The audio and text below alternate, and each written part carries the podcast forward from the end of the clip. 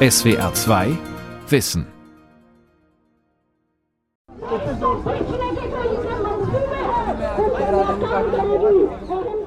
Neu-Delhi, Indien im Juni 2022. Gestern ist die Menschenrechtlerin Testa Setalvat verhaftet worden, heute der Journalist Mohamed Zubaya. Auf einer mit gelben Gittern abgesperrten Ödfläche in Delhi demonstrieren Aktivisten mehrerer Menschenrechtsorganisationen gegen die Festnahmen, umzingelt von Polizei, weit ab von der Öffentlichkeit. Indiens NGOs in Not. Regierung verbietet ausländische Hilfsgelder von Toni Neumann. Menschenrechtsorganisationen sind der hindu-nationalistischen Regierung unter Premierminister Narendra Modi schon lange ein Dorn im Auge. Und Modi bekämpft solche Organisationen mit allen Mitteln, bis hin zum Verbot, ihre Arbeit mit ausländischem Geld zu finanzieren. Der Nafsajan Trust des Christen Martin McVen zum Beispiel gewährt Dalits Kastenlosen nach hinduistischer Lehre Rechtshilfe gegen Diskriminierung und Hassverbrechen von Angehörigen höherer Kasten. Das widerspreche dem nationalen Interesse, habe das Innenministerium gesagt und wir gehörten zu den ersten Organisationen, denen die Regierung Narendra Modis die Lizenz, ausländisches Geld anzunehmen, entzog. Unsere Aktivitäten schadeten dem nationalen Interesse Indiens, hieß es in der Begründung. Natürlich haben wir das Verbot angefochten beim Hohen Gericht in Delhi. Aber die Mühlen der Justiz malen langsam in Indien. Ein erstinstanzliches Urteil ergeht vielleicht erst in zehn Jahren. Der Nafsajan Trust, der von Zuwendungen ausländischer Hilfsorganisationen lebte, musste seine Schule für Dalit-Kinder schließen, er musste die Menschenrechtsarbeit drastisch einschränken und die meisten Mitarbeiter entlassen. Der Trust ist heute nahezu gelähmt, so wie viele der rund 20.000 Organisationen, die Menschenrechte von mehreren hundert Millionen Indern verteidigen, finanziert aus Europa und den USA. Mit perfidem Bürokratieterror hungere die von der hindu-nationalistischen BJP gestellte Regierung Menschenrechtsorganisationen aus, sagt ein Aktivist, der nicht mit Namen genannt werden will. Jahrzehntelang haben indische Regierungen und Nichtregierungsorganisationen, kurz NGOs, kooperiert. Gemeinsam bekämpfte man Armut, gemeinsam erarbeitete man Gesetze. Zur Ernährungssicherung für Bedürftige, gegen häusliche Gewalt und Hassverbrechen an Frauen, Kastenlosen und Adivasi, Indiens indigener Bevölkerung. Gemeinsam erarbeiteten NGOs und Regierungen Gesetze, die die Schwächsten der Gesellschaft zu Landnutzung und politischer Teilhabe berechtigen, ein Gesetz auch zum Recht auf Information. Es berechtigt Bürger, bei Korruption und behördlicher Willkür Dokumente einzusehen. Bis heute jedoch stehen viele dieser Gesetze nur auf dem Papier, und Menschenrechtsorganisationen versuchen in mühsamer Kleinarbeit, sie Stück für Stück durchzusetzen. NGOs demonstrieren, wenn wieder mal Aktivisten verhaftet worden sind, obwohl die Behörden Demonstrationen nur noch auf abgelegenen Plätzen dulden, umzingelt von Straßensperren und Polizei, weit ab von der Öffentlichkeit. NGOs schützen auch Bürger, die bedroht werden, weil sie ihr Recht auf Information einfordern. Und die Organisation einer jungen Anwältin im südindischen Chennai sie möchte anonym bleiben, prozessiert gegen Bergbau- und Staudammprojekte, die Kleinbauern ihres Landes berauben oder Umwelt- und Klima schädigen. When it comes to large infrastructure projects, wenn es um milliardenschwere Infrastrukturprojekte geht, tanzt die Regierung oft nach der Pfeife indischer und internationaler Konzerne. Denn die Regierung will ja Investitionen, was eigentlich auch okay ist. Das Problem ist nur, dass bisweilen einfache Bürger die Rechnung bezahlen. Wehrlose Minderheiten wie die Adivasi insbesondere. Bei zahllosen Bergbau, Staudamm und Straßenprojekten nimmt die Regierung den Adivasi ihr Land einfach weg und gibt es den Konzernen where land rights of tribals is taken away and given to corporates. In entlegenen Dörfern außerhalb der Stadt Madurai ermutigen derweil Mitarbeiterinnen von Graswurzelorganisationen, kastenlose Bäuerinnen, sich weder vom eigenen Mann noch von Angehörigen höherer Kasten misshandeln zu lassen. Die Aktivistinnen organisieren auch Dalit-Frauen wie die dreifache Mutter Jodi in Selbsthilfegruppen. Gemeinsam kämpfen die Frauen dann für ihr gesetzlich verankertes Recht auf Landbesitz. Mithilfe der Organisation haben wir schon fünf Hektar Panjami-Land identifiziert, das uns Dalit gehört, aber von Bauern höherer Kasten genutzt wird. Gebt uns das Land, das die Regierung für uns reserviert hat, fordern wir jetzt auf Dorfversammlungen. Und bei einer Demonstration neulich war sogar mein Mann dabei. Wir Frauen können mehr als Ziegen hüten, kochen und Kinder aufziehen, sage ich ihm schon lange. Und wenn ihr Männer uns helft, werden wir irgendwann unser Land bekommen.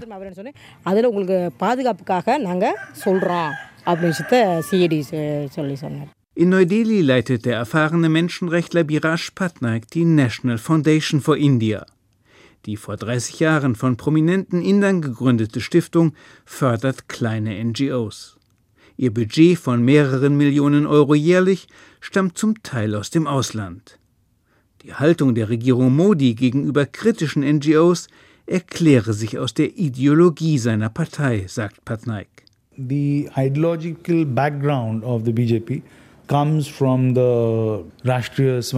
die BJP hat die ideologischen Wurzeln in der hindu-nationalistischen Organisation RSS. Nach deren Ideologie wird Indiens Hindu-Mehrheit seit Jahrtausenden von ausländischen Mächten unterdrückt. Der ihr eigentlich vorbestimmte Aufstieg zu religiöser und politischer Herrschaft in Indien werde ihr bis heute verwehrt. Insoweit sei auch die Teilung Indiens im 20. Jahrhundert noch unvollendet.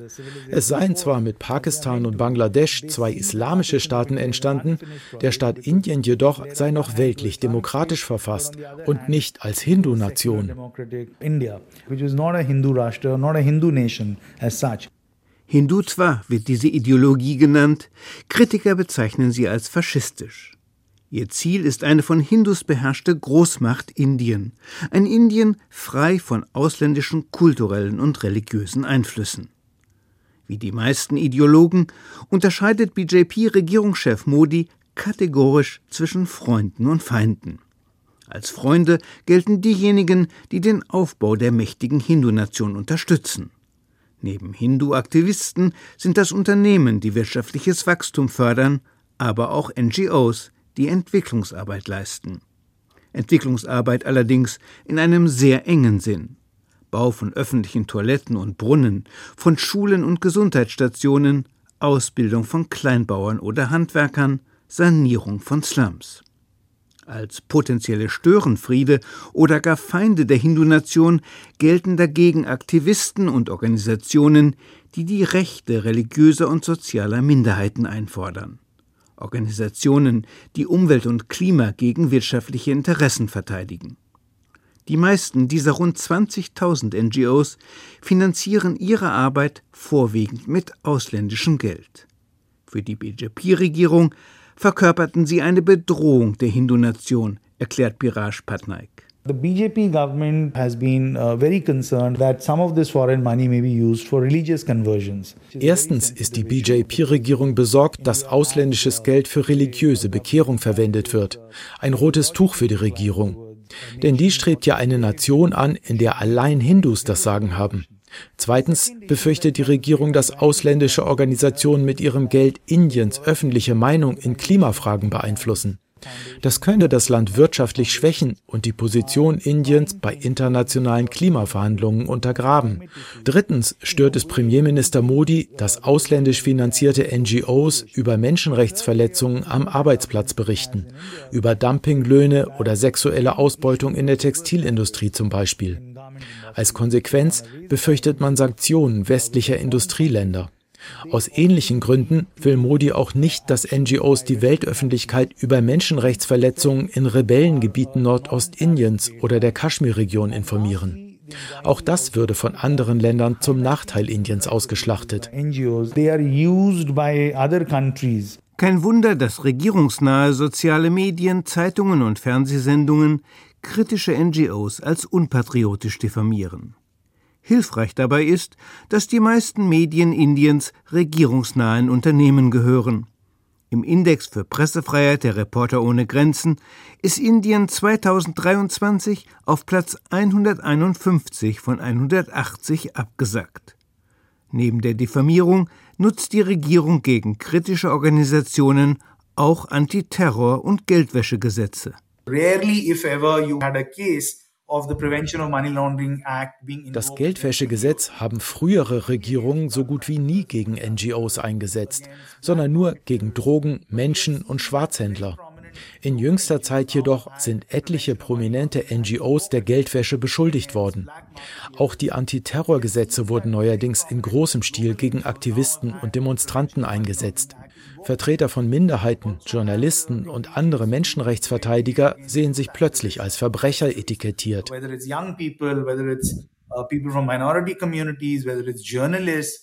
Beispiele.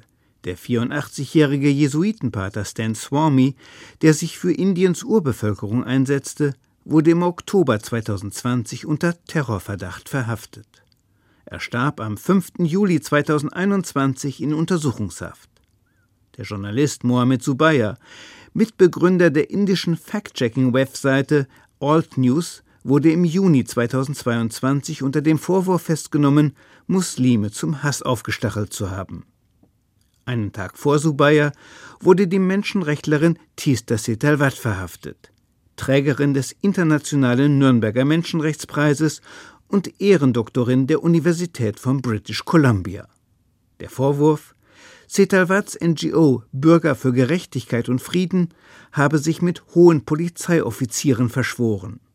Gemeinsam mit ihnen habe Setalvat Regierungschef Modi beschuldigt, 2002 Hindu-Ausschreitungen gegen Muslime angeheizt zu haben. Modi war Premier des Bundesstaates Gujarat, als bei Ausschreitungen dort bis zu 2000 Menschen ums Leben kamen. Keine Schlagzeilen macht dagegen das Schicksal zahlloser unbekannter Menschenrechtler. Zehntausend lokale Aktivisten und Demonstranten sitzen teils seit Jahren in U-Haft, schätzen mehrere Gesprächspartner. Eine weitere Waffe, mit der die Regierung kritische NGOs bekämpfe, sei Bürokratieterror, berichtet die junge Anwältin in Chennai. Vor allem auch kleine Organisationen werden von der Polizei und Geheimdiensten tyrannisiert. Alle ihre Aktivitäten werden überwacht. Ständig werden die Finanzen geprüft. Öffentliche Veranstaltungen werden verboten und Vermietern werden Steuerprüfungen oder andere Unannehmlichkeiten angedroht, sollten sie an die Organisation vermieten. Space because then you may face adverse tax audits or any sort of difficulties. Solche Zermürbungstaktik lasse immer mehr NGOs aufgeben, sagt die Anwältin. Noch effizienter aus Sicht der Regierung jedoch sei es, kritischen NGOs einfach den Geldhahn zuzudrehen. Und genau dazu nutze die BJP-Regierung ein schon lange existierendes Gesetz. Das Gesetz über ausländische Finanzzuwendungen, kurz FCRA. Organisationen, die sich für Menschen- und Umweltrechte einsetzen, finden in Indien nur wenig Geld. Unternehmen spenden lieber an karitative Programme als an kritische NGOs, die auch ihnen auf den Pelz rücken könnten. Außerdem will es sich kein Unternehmen mit der Regierung verscherzen und auch keine philanthropische Stiftung. Extrem wichtig für kritische NGOs ist deshalb Geld aus dem Ausland von ausländischen Regierungen, Stiftungen und Hilfsorganisationen. Das Gesetz über ausländische Finanzzuwendungen begrenzt Lizenzen, solches Geld anzunehmen, auf fünf Jahre. Danach müssen sie neu beantragt werden. Eine Routineangelegenheit früher. Lizenzen wurden nur in Ausnahmefällen verweigert, zum Beispiel im Fall der in Madurai ansässigen und höchst regierungskritischen Organisation People's Watch. Deren Leiter Henry Tiffane hatte 2011 eine UN-Sonderberichterstatterin mit brisanten Informationen zur Menschenrechtslage in Indien gefüttert und er hatte den staatlichen Menschenrechtsrat in einem international verbreiteten Gutachten scharf kritisiert. Da platzte sogar der damaligen, vergleichsweise liberalen Regierung der Kongresspartei der Kragen, erinnert sich Tiffane. These two irritants, one of the visit of the UN Special Rapporteur Diese doppelte Bloßstellung gegenüber der Weltöffentlichkeit hat die damalige Regierung derart irritiert, dass sie beschlossen hat, uns eine Lektion zu erteilen. Die einzige Möglichkeit dazu bot das Gesetz über ausländische Finanzzuwendungen. Und folgerichtig wurden unsere entsprechenden Konten am 23. Juli 2012 eingefroren. 2014 bekam People's Watch seine Lizenz, ausländisches Geld anzunehmen, zurück. Nur um sie unter der BJP-Regierung schnell wieder zu verlieren.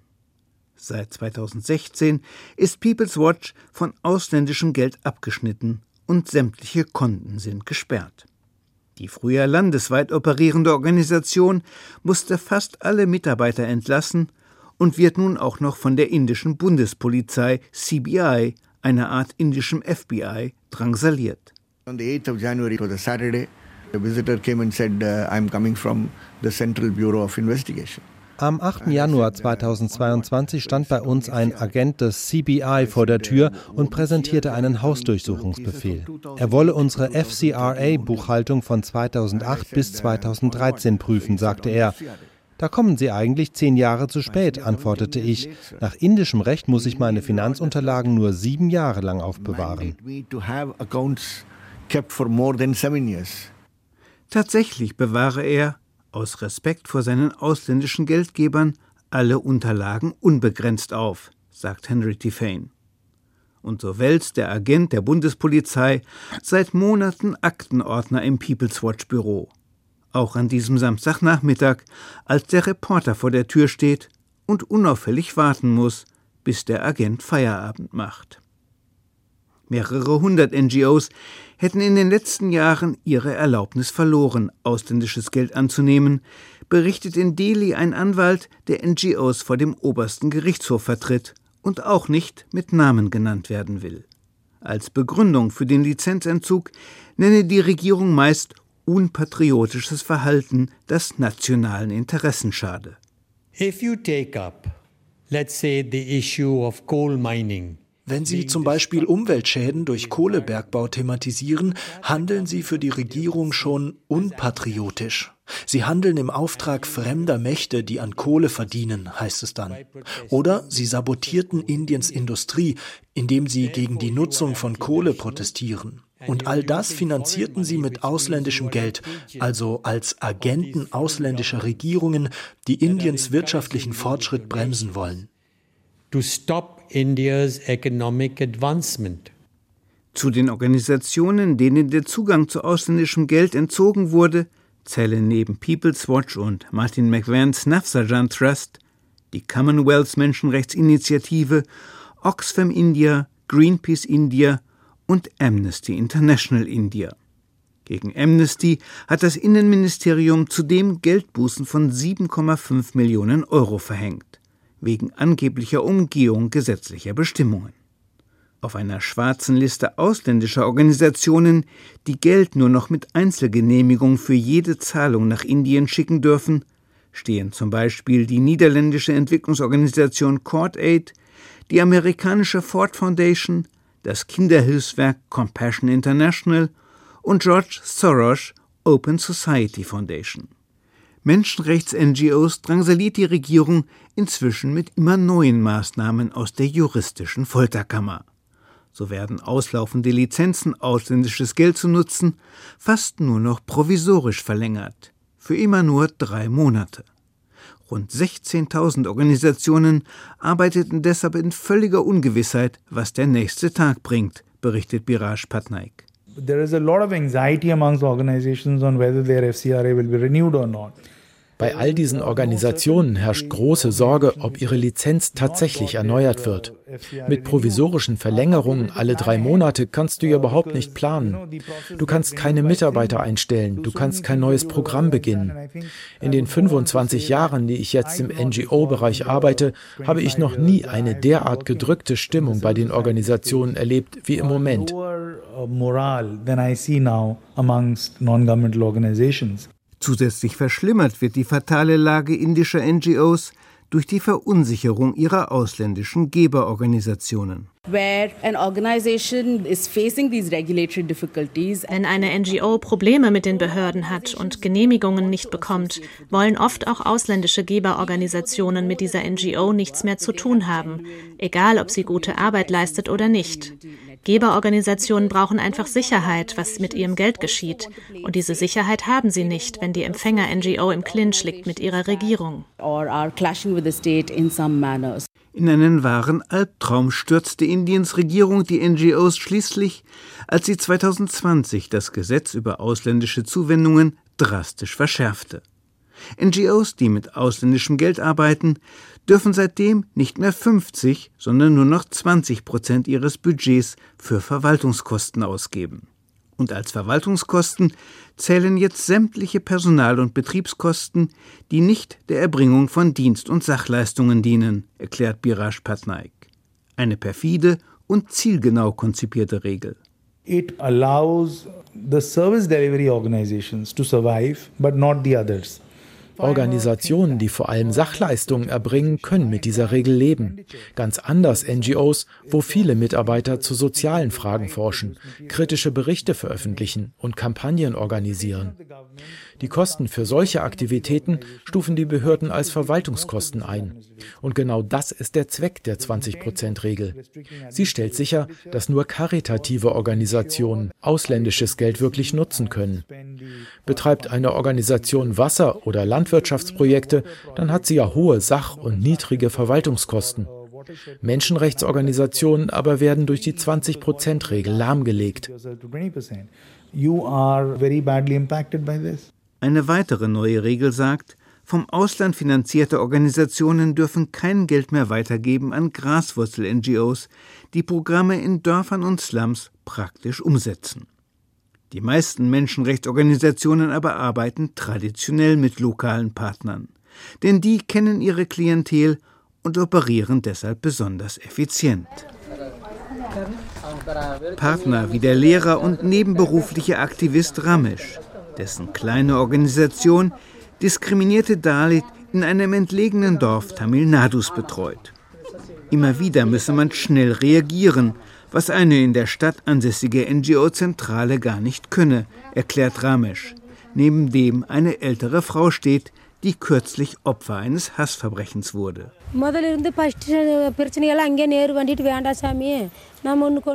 Abends um elf tauchten sechs Männer bei uns auf. Sie suchten unseren Sohn, sagten sie. Der habe einem Angehörigen der Brahmanenkaste die Hand geschüttelt. Ein Verbrechen, für das er bestraft werden müsse. Als wir sagten, unser Sohn sei nicht da, schlugen die Männer mit Knüppeln auf uns ein. Überall am Körper hatten wir Blutergüsse und Platzwunden. Mein Mann sogar eine Gehirnerschütterung.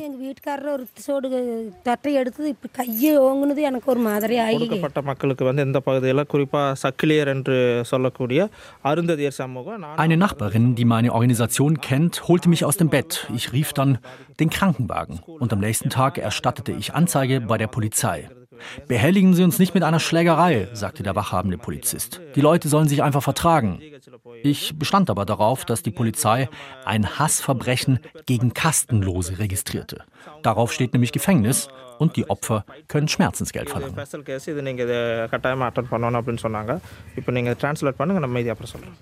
Der Aktivist Ramesh bekommt seit kurzem keinen Lohn mehr. Seine Graswurzelorganisation musste schließen sowie tausende kleine Organisationen in ganz Indien, denen ausländisch finanzierte NGOs kein Geld mehr geben dürfen. Unter dem steten Druck der Regierung haben auch die meisten vom Ausland finanzierten NGOs ihr Personal reduzieren müssen, um meist 50 bis 70 Prozent. Und rund 6000 Organisationen haben nach dem Auslaufen ihrer Erlaubnis, ausländisches Geld zu nutzen, keinen Neuantrag mehr gestellt.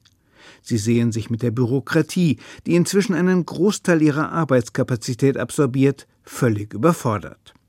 Andere NGOs strengen Gerichtsprozesse gegen das Innenministerium an. Eine wenig aussichtsreiche Übung, meint die Menschenrechtsanwältin in Chennai. More often than not, it's a case of Häufig verlieren Aktivisten und NGOs solche Verfahren schon deshalb, weil sie sich Jahre oder gar Jahrzehnte lang hinziehen. Und wenn eine NGO beantragt, ein Verfahren für dringlich zu erklären, widerspricht der Anwalt der Regierung. In der Regel verneint dann das Gericht die Dringlichkeit. Kurz, das Gerichtsverfahren ist schon die Strafe. Du wirst grundlos eines Verbrechens beschuldigt oder dir werden wichtige Genehmigungen verweigert. Du wehrst dich und schon bist du, solange das Verfahren läuft, gelähmt in deinen Aktivitäten. Deine Organisation zerfällt, weil sie kaum mehr arbeiten kann und du musst deine ganze Energie und Zeit auf den Papierkrieg eines unendlichen Gerichtsverfahrens konzentrieren. Das ist die eigentliche Bedrohung, der NGOs in Indien ausgesetzt sind whatever proceedings are before you. And that is the real threat. Das indische Innenministerium hat die Bitte von SWR 2 Wissen, Stellung zu den Vorwürfen zu beziehen, nicht beantwortet. Ein Großteil der Menschenrechts- und Umweltschutzarbeit in Indien sei inzwischen lahmgelegt, erklärt mit Tränen in den Augen der Leiter einer Organisation in Tamil Nadu, die Schulkinder und Landarbeiter über Menschenrechte aufklärt, in Zusammenarbeit mit lokalen Behörden. Diese Organisation darf noch ausländisches Geld annehmen, aber It completely cuts off my independence, my freedom. Die aktuelle Situation beraubt mich all meiner Freiheit als kritischer Staatsbürger. Ich wollte lautstark protestieren, zum Beispiel gegen die Verhaftung des Journalisten Mohamed Zubair vor kurzem. Aber dann habe ich mir gedacht, halt, du musst vorsichtig sein.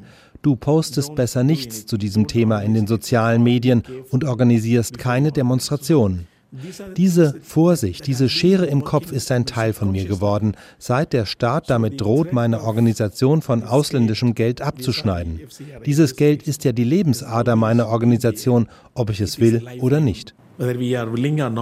Indiens Regierung dreht unterdessen systematisch weiter an der Repressionsschraube. Seit September 2023 müssen NGOs detailliert Rechenschaft ablegen über jede einzelne Ausgabe ausländischen Geldes, Razzien in NGO-Büros häufen sich, immer mehr NGO-Mitarbeiter und Journalisten werden verhaftet. Das US-Außenministerium berichtet über Folter und sogar Morde, verübt von Mitarbeitern der Regierung. Kein Problem für Premier Modi. Im September 2023 richtete er mit viel Prunk den G20-Gipfel aus, im beruhigenden Wissen, dass der Westen ihn braucht, gegen Russland und China als Wirtschaftspartner im Kampf gegen den Klimawandel. Und Deutschland geht einmal mehr voran. In den letzten Monaten haben vier Bundesminister und Kanzler Olaf Scholz Indien besucht. Für Außenministerin Annalena Baerbock ist das zunehmend autoritär regierte Land ein, Zitat, natürlicher Verbündeter Deutschlands. SWR 2 Wissen. Indiens NGOs in Not von Toni Neumann. Redaktion Dirk Asendorf. Ein aktualisierter Beitrag aus dem Jahr 2022. SWR 2 Wissen.